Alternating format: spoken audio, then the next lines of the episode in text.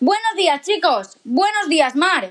Buenos días, Marta. Hoy en Máxima FM vamos a entrevistar y debatir sobre los objetivos y procedimientos para mejorar el desarrollo sostenible.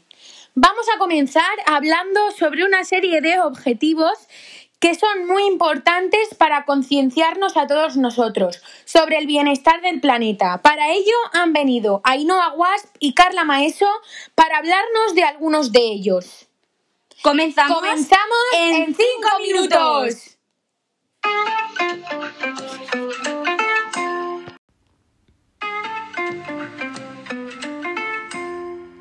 Ya estamos de vuelta. Empezamos con Ainhoa y Carla, que se harán una breve entrevista hablando sobre los objetivos elegidos.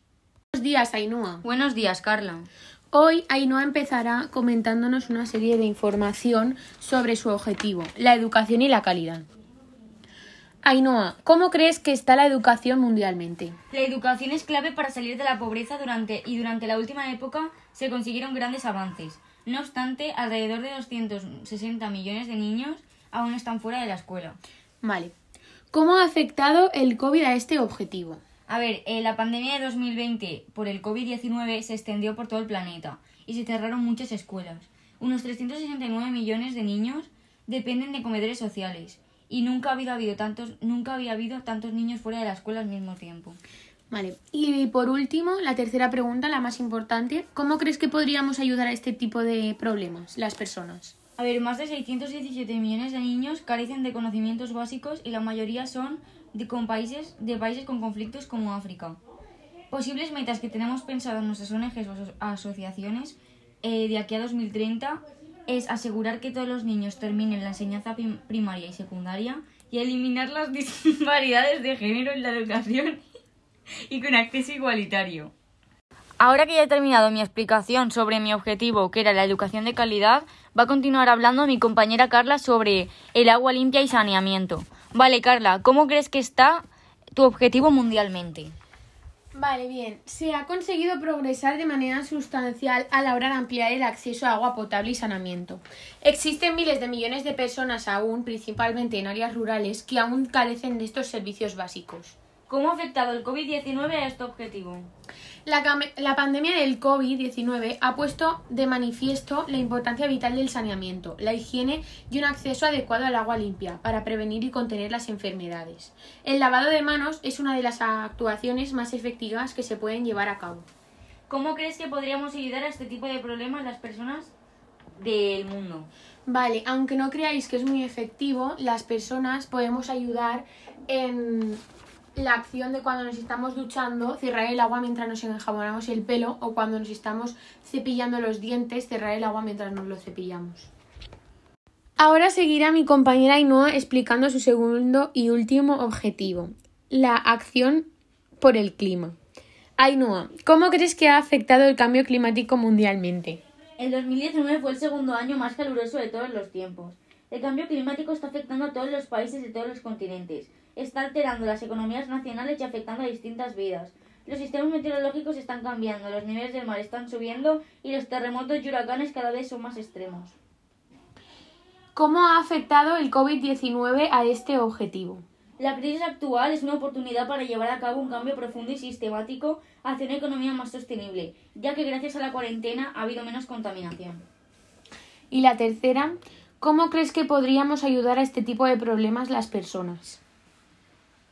El 12 de diciembre de 2017, tres grandes compañías se unieron este martes a la coalición de Naciones Unidas que busca reducir la huella de carbono en miles de millones de dólares de inversión. Nosotros podemos, eh, para mejorar el cambio climático, eh, reciclar más o recoger basura del suelo, etc. Ahora Carla nos va a hablar sobre su segundo y último objetivo, que es la igualdad de género. ¿Crees que todavía queda algo de violencia de género en nuestra vida cotidiana? Sí, además pienso que nos queda mucho por luchar, ya que la igualdad de género no solo es un derecho humano fundamental, sino que es uno de los fundamentos esenciales para construir un mundo pacífico, próspero y sostenible. ¿Cómo ha afectado la pandemia a la igualdad de género? La pandemia también ha conducido un fuerte aumento a la violencia contra las mujeres y las niñas. Los nuevos datos de violencia contra las mujeres y las niñas, y en especialmente la violencia doméstica, se han intensificado. ¿Crees que a día de hoy es tan necesaria como antes? A pesar de estos logros, de los logros que hemos logrado y, que, y del aumento que hemos hecho, eh, todavía existen muchas dificultades. Las leyes y las normas sociales discriminatorias continúan siendo generalizadas. Las mujeres siguen estando infrarrepentidas a todos los niveles de liderazgo político y una de cada cinco mujeres niñas entre 15 y 49 años afirma haber sufrido violencia sexual o física en manos de una pareja íntima en un periodo de 12 meses. Ya para finalizar os vamos a hablar sobre dos ONGs que consideramos muy importantes para el mundo. La primera es Save the Children y vamos a decir su finalidad y las características que tiene. Vale, Save the Children es la organización líder en la defensa de los derechos de la niñez. En Save the Children creen que cada niño, niña y adolescente en el mundo entero merece un comienzo saludable y la oportunidad de aprender y tener protección ante cualquier forma de violencia y explotación infantil. La visión que tiene Save the Children es que un mundo en el que cada niño, niña y adolescente puede ejercer su derecho a la supervivencia, a la protección, al desarrollo y a la participación. Sus objetivos son que ningún niño o niña muera por causas prevenibles, todos los niños y niñas aprendan mediante una educación básica de calidad y tolerancia cero a la violencia contra niños, niñas y adolescentes.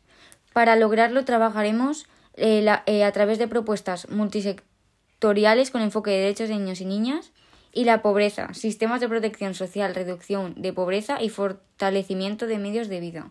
Todos los días y en particular en momentos de crisis y emergencias trabajan para que transformen su vida, el presente y el futuro que compartimos. Ahora, para acabar, hablaremos sobre la organización Greenpeace. Creo que no hace falta presentar a la Organización Ecologista Internacional que se autodefine como independiente económica y políticamente, fundada en 1971. Greenpeace defiende en sus estatutos la acción directa y la resistencia pacífica contra todo tipo de acciones que pueden deteriorar el medio ambiente, los recursos naturales y los derechos humanos. En 2007, la organización divide su acción global en lucha contra el cambio climático a través de la promoción de una revolución enérgica, defensa de los océanos contra la pesca indiscriminada y a favor de la creación de reservas marinas, protección de los bosques más valiosos, promoción de la paz y el desarme en zonas de conflicto, creación de un futuro libre de sustancias tóxicas y, por último, promoción de la agricultura sostenible.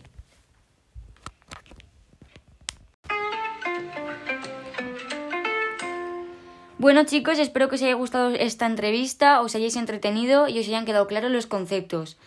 Solo daros las gracias a vosotros por escucharnos y a Radio FM por dejarnos patrocinar nuestras ONGs y dejarnos y que os concienciaros.